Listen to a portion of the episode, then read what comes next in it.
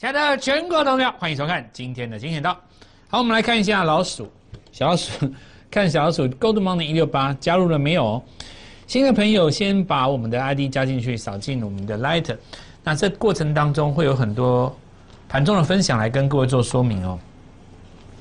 现在几个重点哈，第一个就是节奏的问题，很多人鼓起勇气在昨天进场，然后今天可能翻黑，比方说面板嘛哦，或者是说今天才去追。蹲泰，那都会遇到一个很长的拉回，好不容易进场了，心情就会受到影响。这个其实就是节奏的问题，因为市场上很多人教你说，电子股的成交比重到达七成，那重回这个主流的时候，就是这个电子股要发起接棒的时候。那这样的说法其实很有问题哈，因为电子股早就已经在涨了，它根本没有接棒的问题啊，对不对？我们必须坦白讲嘛，你说新塘也创新高了，对不对？敦泰也大涨，那其实也有一些电子股，它涨上来的幅度不算差嘛。你没有，你不能说它没有接棒哦。所以接棒这件事情本来就是有问题的。我们只能够说，能够涨的电子股先起涨了。那有一些第二轮，它可能第二轮在攻，可能对一般人的想象来讲，他就是希望所有的电子股起涨，就是所有的电子股随便怎么拉都都涨，乱射都涨。大概这个概念了，那么这就有一个问题，就我举一个例子来讲，大家稍稍微想一下，假设说今天台积电重回六百块以上，它站稳了，拉一个红棒起来，然后台积电大联盟发挥一下，某一天可能费城半导体大涨，然后呢，第二天早上可能开高，对不对？ADR 都大涨的话，可能就开高嘛，对不对？那这个时候你去看眼睛去看那个成交量，它的比重一定在六十趴以上，七十趴正常。因为你大致的都动了嘛，如果再加上被对元件就更高，七十五趴都有可能。这个时候呢，如果我来跟你讲说，你看资金重新回到电子股，代表电子股要开始起涨了，你觉得这样对不对？从叙述上来讲是对的，但是在操作上来讲一点用都没有。我告诉你为什么？你看到它成交量在七十趴、六十趴的时候，你去追，那隔天如果掉回来五趴、五十趴，你怎么办？并没有一个人规定，或没有一个理论来支持你说，只要你回到六十趴或七十趴，隔天还是能够维持在七十趴啊。你当下一定会发现说，那个地方看起来电子比较强，对不对？那这牵扯到节奏的问题，因为真正会做股票的人，他应该是买在成交比重低，就像比方说今天杀下来，对不对？你可以接在平盘以下，等到你两三根红棒拉上去以后。你就不能追了啊，对不对？你你反而应该是要买在成交比重低的时候，等待成交比重高的地方来临，准备做卖出。这个结构才是对的啊，因为没有人可以这样告诉你说，当成交回到六成以后，隔天成交还会六成啊，它不具备延续性啊，所以你才会看到市场上很多人在解盘，解的永远都是对的。而且有这么多国内的分析师跟精英花这么多的时间，通通都在讲这个问题。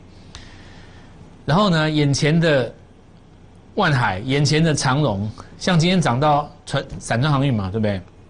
那中钢也起来了，明明有这么多钱可以赚，那很多的市场上分析师他在坚持不赚，视而不见，装没看到，继续讲他的台积电，别人都已经赚翻了。你知道吗？市场上一大堆那些人赚赚到都炸掉了，就是有一堆市场上的我们，你要说他精英也好，也说他是有名的分析师也好，哎，很奇怪，他就是假装没看到，然后就告诉你说这个比重过高啦，过热啦，好，我们这个地方进场会追高哦，我们这里，哎，这就是我为什么让你加入我们 Light 的原因，只有我能救你，对不对？当今市场上。你想想看嘛，就是我告诉各位，今年要赚钱的，其实各个类股都有标股了哦。好，那我们再讲第二件事，一天当中买点有两次哦。第一次早盘的时候嘛，第二次是什么？中午的时候，中午的时候可以捡便宜，因为当中客会杀出来，每次都有两个买点，每天都有两个买点的情况是出现在什么时候？有的人认为说，哎，这已经涨这么多了啊，老师啊，你看都已经涨那么多，涨到一万七了，这也会拉回来打第二只脚。这又牵扯到另外一个问题了。拉回来碰到支撑，如果它挡住了，就不会有再更深的嘛。所以你要看几个支撑可以把它挡住嘛。可是问题是你现在是在最强格局的八十啊，行情你只要上了八十以后哦，你越过八十的这根 K 棒本身就具有支撑。你看到没有？这里是不是上八十？那这一根就是支撑。你仔细看哦，测两次都不破，都在测它的缺口。上八十的这一根呢，本身就是支撑，除非它碰到八十就掉下来。就是因为碰到八十，大部分都会掉下来，所以你站上八十，站稳不下来，它才叫支撑。所以你看测两次都不破啊，这一次会杀下来，就是要测破啊。这个点很重要。那同样的道理，本来你不该上八十嘛，你只要一上去，这根就很重要，对不对？严格来讲，对照一下来，这里嘛。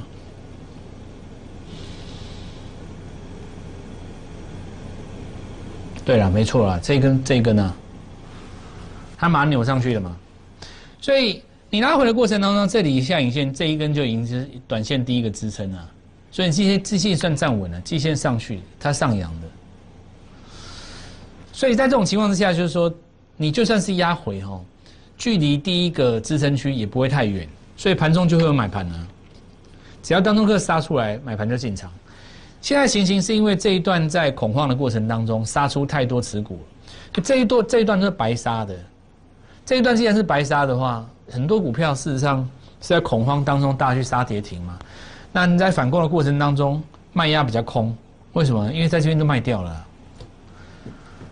过程当中只剩下什么抢抢低的获利了结卖压，就下面接股票的人的往上会有获利了结卖压，获利了结卖压都不凶啊。因为第一个，你如果是卖在主流族群的话，比方说你是钢铁航运，你卖在主流族群，你卖掉就卖飞了嘛，就被他吸接走了，你哪有卖压可言？对不对？那你如果说是非主流族群的话，某些电子做跌升反弹的，因为它涨幅不大啊，涨幅不大，你卖也卖不下去，因为它涨反弹只有弹一点点，对不对？你看反弹弹一点点，那你卖卖不下去，因为它中间没有累积获利能量。你卖压要大的，一定是累积很大的获利能量嘛，所以两种都没有。好，那我们就来看一下，接下来就是要讲怎么样去赚这钱。哎，我跟你讲，六月要赚钱，六月真的你要赚大钱呐！我先听我讲啊。首先，第一个，很多股票哈，经过上一次下跌，都跌到极限附近，重新做起涨嘛。好，那你看彩金哦，回到这边让你买，对不对？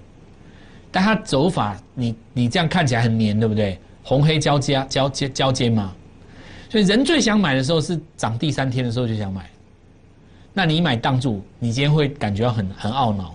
那我告诉各位就是说，我们给各位一个简单的说法：如果上攻的节奏是红黑相间的话，哪买在哪里最聪明？买在这边。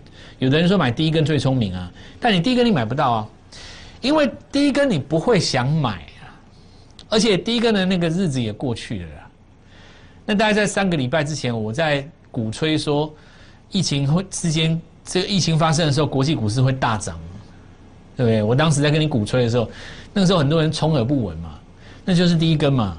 那你过了第一根以后，越涨越会越想买，越涨越会越想买，人性嘛，对不对？越涨会越想买嘛，这人性很正常。所以你买在这一天，是最最最不好就是买在这一天。如果说行情已经涨上来，你还不如干脆等它盘中杀下来买一个黑棒。像这个有没有？你如果买在这一天呢，连跌两天，你信心就全失了嘛，你就没有信心了。你在这边一定会很容易卖掉啦，很容易停损。你没有买这，你买这边还勉强啊，也也很容易卖掉了。说真的，很不关系，因为你本来小赚嘛，你怕变成没有赚就卖掉，卖掉要大涨。所以最聪明的来。地方来讲，只要你是多头节奏，应该是要找黑的买啦。找黑的买的话，再跌也不多。就算你跌到两根，你买了第一根，那假设你买了第二根，那更好。上去的话，其实你就很容易抱住嘛。那这个讲什么呢？很多人很想去追那第三根、第四根大涨，那不是说不好，你就容易被洗掉。其实我给各位一个数学题目，你你从这个逻辑去看嘛。除非你股票是不是多头，你挑错，你本身股票挑错，那另当别论。有的人就跟我举手跟我说：“老师，我是拉回买的，结果我买了以后继续跌。”那一定是你股票本身就不是在季线下面，就是你的股票要么业绩很烂，再不然就空头排列，什么问题一大堆。如果你今天找的是一个上升格局，你主趋势是上升的，拉回过程当中季线从来没有失守，然后呢，目前是在公告状态的话，要多方格局的股票嘛，而且是在股灾之前你就是上升格局的，那代表就是你是多方格局的股票，那么买黑的一定对的，因为你买黑它创新高的话，你一定赚钱的啊，你是在跌的时候买，它以后只要一创新高，你一定赚钱的，逻股市的逻辑是这样子嘛，对不对？所以呢，今天在这个震荡的过程当中，跟盘中下杀的过程当中，我就很很很跟投资人讲说，你就是要趁这种时候，有的他早盘很想追，除非你追的股票是第一根刚刚起涨的股票，否则的话，很多都是涨三天你才追，会会短线套牢。好，那我们现在就来跟各位讲，为什么你要来找我，让我来带你做了哦。第一个，我们来看一下长龙呢，最容易被洗掉是哪一天？一定这一天嘛。这一天超级容易被洗掉，十个有九个老师告诉你说这叫做逼迫逃命，因为要杀 A、B、C 嘛，胡说八道嘛，对吧？所以多头格局当中，你买这个黑就立于不败之地了。你除非是上升趋势线跌破，除非你未来上升趋势线跌破，像这个你当然不能买嘛。你就是上升区间就破，你你这个一定是出啦，哪个第一时间一定出。然后这个地方买回来，你出在这边，然后这个地方买回来，无所谓，哦，真的无所谓。你出在这边嘛，比方说你出在六十，然后出在八十这边，然后七十五买回来，很 OK，因为这个一定是第一个日出嘛。除非是这种情形哦，就是说破上日均线，否则的话，你买这个黑棒哪有差？有没有？这黑棒啊，买黑棒最好了，对不对？但为什么一般人买不了黑棒？因为只要出现黑棒，你就会说这个要开始拉回了嘛。你的心又开始演那个剧场了，就是没有办法回到昨天我讲的单纯。你就相信这是一个多头，那你就是拉回的时候买，因为你去追红的，你就会吃一根黑棒嘛。好，那我再继续举例啊。那我们现在讲，既然航运讲到一半，继续讲它航运嘛哦。航运是这一波是然绝对主流了。我们来讲一个台华，今天在在大家第第五根涨停嘛。上一辈的法人圈呢，哦，老一辈的分析师为什么这一波赚不到航运股？很大一个原因是因为他们有一种迷失，他们认为景气循环股要买在本益比高的时候，卖在本益比低的时候，讲了多漂亮的一段话，对不对？就你时常会看到一些网红在那边演嘛，对不对？拿一些这个大师讲的话在那边演，好像自己是那个彼得林区一样，对不对？好像那个他跟巴菲特很熟，然后讲一大堆那种很玄的东西，对不对？像这个就很多人讲啊，一大堆人讲这个，买在本益比高的时候，为什么本益比高的时候？因为获利低的时候本益比高嘛。买在哦，卖在获利好的时候，因为它是景气循环股。哇，这话哦，我都听了都觉得如痴如醉，好会讲。但是我告诉你，如果你这样做的话，你毛一毛都赚不到。你如果用这种做法做航运股，一毛都赚不到。我举个例子来讲。照理来讲，哦，如果是照过去一些老一辈教你的这种方式，获利好的时候要开始出嘛。那我问你哦，阳明跟长荣第一季季报出来的时候是不是很好？你那时候出掉，刚好出在起涨点。那我再讲这次万海好了，万海为什么这次会把龙头地位抢回来？那最近因为它是分盘交易，所以它比较不会涨。那道理很简单，它公布四月的 EPS 嘛。如果是照这种说法的话，你应该是卖才对啊。你他妈要获利高的时候是本一比最低、最最低的时候啊，对不对？照这个老一辈的教法，应该是这样才对啊。错，刚好大涨，继续涨，喷，狂涨，一继续涨。所以，这个就是告诉我们一件事情，就说，任何的一件事情，不是说你股市当中没有没有说什么一个武林秘籍放在博物馆或什么图书馆里面，找一个什么。博士什么候选人找一个什么硕士论文啊？你继续写哦，我把我把它记起来，然后这一招是武林秘籍，我就照这个做，没有这种事。股票市场是永远都有新的变化，你就是要一直不停的学习，因为钱的本身是有生命的。很玄哈。你觉得我讲的东西很玄吗？我告诉你，这是哲学啊。那我们来看一下这个裸金汉，你知道老师怎么办？很简单，复复制成功模式。既然这个模式是成功的，你就要做到赔钱为止。这个模式还没有开始赔钱前，你就是一直赚，一直赚，一直赚，每天赚，一直赚，一直赚，一直，赚赚到没有钱可以赚。不要自作聪明，不要在那边啊，这要转折了哦，这里要接棒了哦，那个地方小心哦，这个地方过热了，没这种事的哦。那不是你说了算的，什么比例啦，什么成交比重啊，哦，我就讲一句实在话嘛，对不对？这一次很多大学生一路报到底啊。那我们看一下那个台行哦。那今天有一个想法啊，今天今天大家有问另外一个问题啊，老师 B I 指数没有涨，为什么台行要涨？那有人就说哦，台行因为它有转投资阳明嘛，对不对？手上有大量阳明啊，这没话说哦，这这其一而已。因为你这样子你没有办法解释惠阳啊，因为惠阳才是这次的龙头啊。它已经是龙头的啊，为什么你知道吗？这一次要能够领军的，都必须要能创新高啦。比方说万海这次新创新高嘛，它的走势其实就比阳明强多了啊。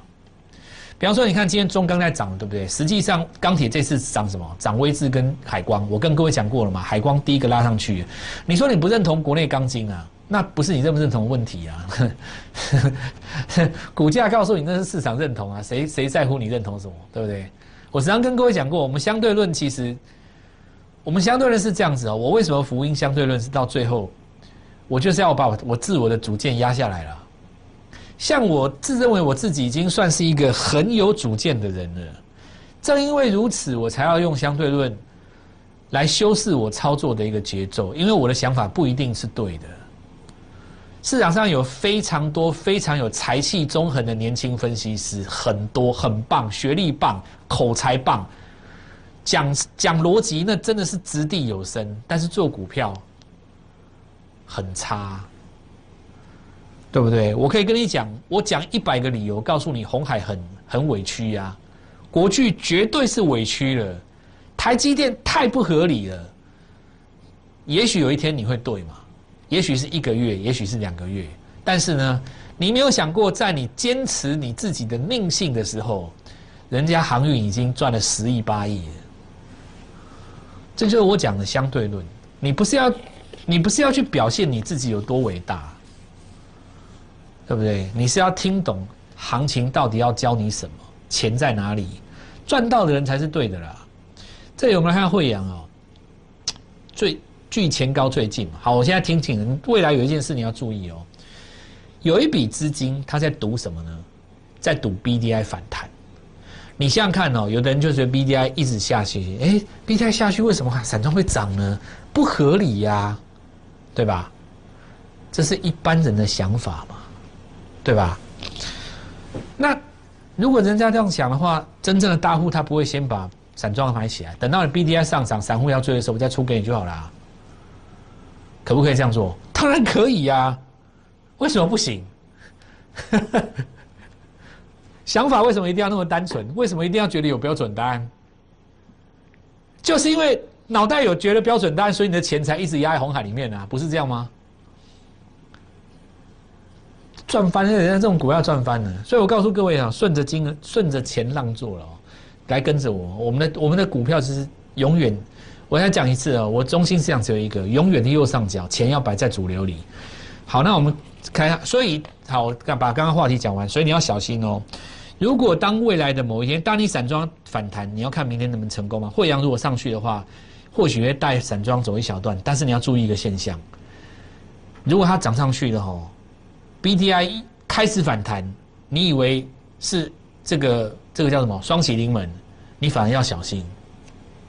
现在布局的人说不定会趁 B D I 反弹的时候高档拔档，这样你了解吧？所以你就是逻辑很简单嘛，照着价位做。单纯的心，海光，对不对？看不起钢筋，它就是最强。我已经预告了，就是涨停，主流在这里，一个、两个、三个、四个，最好的买点，第一个，次要的买点，黑棒，没错吧？中钢上来了哈，中钢不会只带动钢铁而已，它是所有原物料的共主，对吧？它只要回到这个平台的上方，它告诉你。我准备要来挑战前高了，然后呢，我也站在五十的上方了。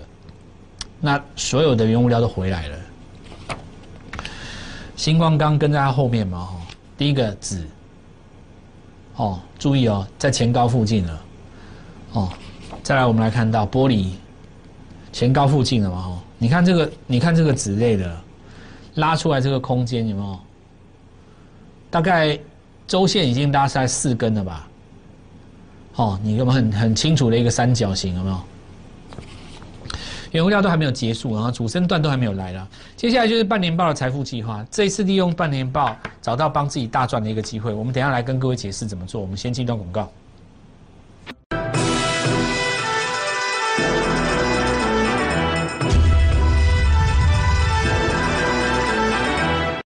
好，我们回来节目哈。那么大家看一下这次的，包括万海，包括敦泰都有一个特征嘛。四月的 EPS 告诉你以后喷了，对吧？这就是半年报的第一步，因为四五六要加起来嘛，那代表 Q two，所以我们现在来看一个重点哦，就是当时的吨泰，你看起涨区在这边，然后呢公布四月 EPS 开始大涨，公布以后再追当然就比较弱了，今天就拉回了嘛，那万海也是一样，所以现在动作很简单，你要去抓什么？我们要去找五月会公布 EPS 报高的股票，那是不是就继万海、吨泰之后下一个强棒？没错吧？好，那我们来看一下，当然你会从营收去着手啦。最近要开始公布五月营收了嘛？比方说，我们举个例子啊，像宅配通，特殊状况下一定会造成五月营收还不错，对吧？这个我想不用我讲，你自己用想的也应该知道。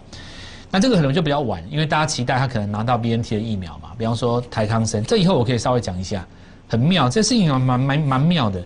郭董他当时入主台这个持股台康生，到底是因为有远大的计划，还是因为机缘？台湾的机缘，因为实际上疫情不是在当时他那里爆发的嘛？他在疫情爆发之前，他拿台康生啊，这到底是个机缘还是有谋略？这很有意思哦。以后我们再聊聊这个话题。好，我们来看一下这个 MCU 的部分，新唐创新高来，这张股票它，呃，我这样解，我这样讲好了啦哈。你觉得它的 EPS 下半年要多少可以称之为黑马？对吧？因为第一季是。跟你想知道要转亏盈嘛？但数字不高，可是它价格也相对低嘛，跟其他 MCU 比起来，所以我们讲说，只要成长到某一个倍数，它就非常有机会出现 Q two 大于 Q one 嘛，因为 Q one 不高啊，这就是数字的魔术。我慢慢的跟各位讲了哈，它最重要月 K 线它要日出了。好，这个我们先讲一下这个别的，看一下这个，这张股票挂牌三年没有真正大涨过。本来要大涨，遇到金立科事件，又把它打回原形，刚好让你有机会在起涨点跟它相遇。它有大计划哦。再来，我们看一下康控新的题材，我明天讲。普安哦，磁碟阵列，这个跟我们之前的这个数字货币有关哦。再我们看一下 AES 哦，当时在这个地方是第五天起涨，对不对？这张股票第几天了？它第三天了。回想一下 A A A S 哦，它汽车的哦，赢在起跑点，好的开始。半年报的下一档，财富计划，拨电话进来，我明天带你进场。立即拨打我们的专线零八零零六六八零八五零八零零六六八零八五摩尔证券投顾蔡振华分析师。本公司经主管机关核准之营业执照字号一零九金管投顾新字第零三零号。新贵股票登录条件较上市贵股票宽松，且无每日涨跌幅限制。投资人应审慎评估是否适合投资。本公司与所推介分析之个别有价证券无不当之财务利益关系。本节目资料仅供参考，投资人应独立判断、审慎评估并自负投资风险。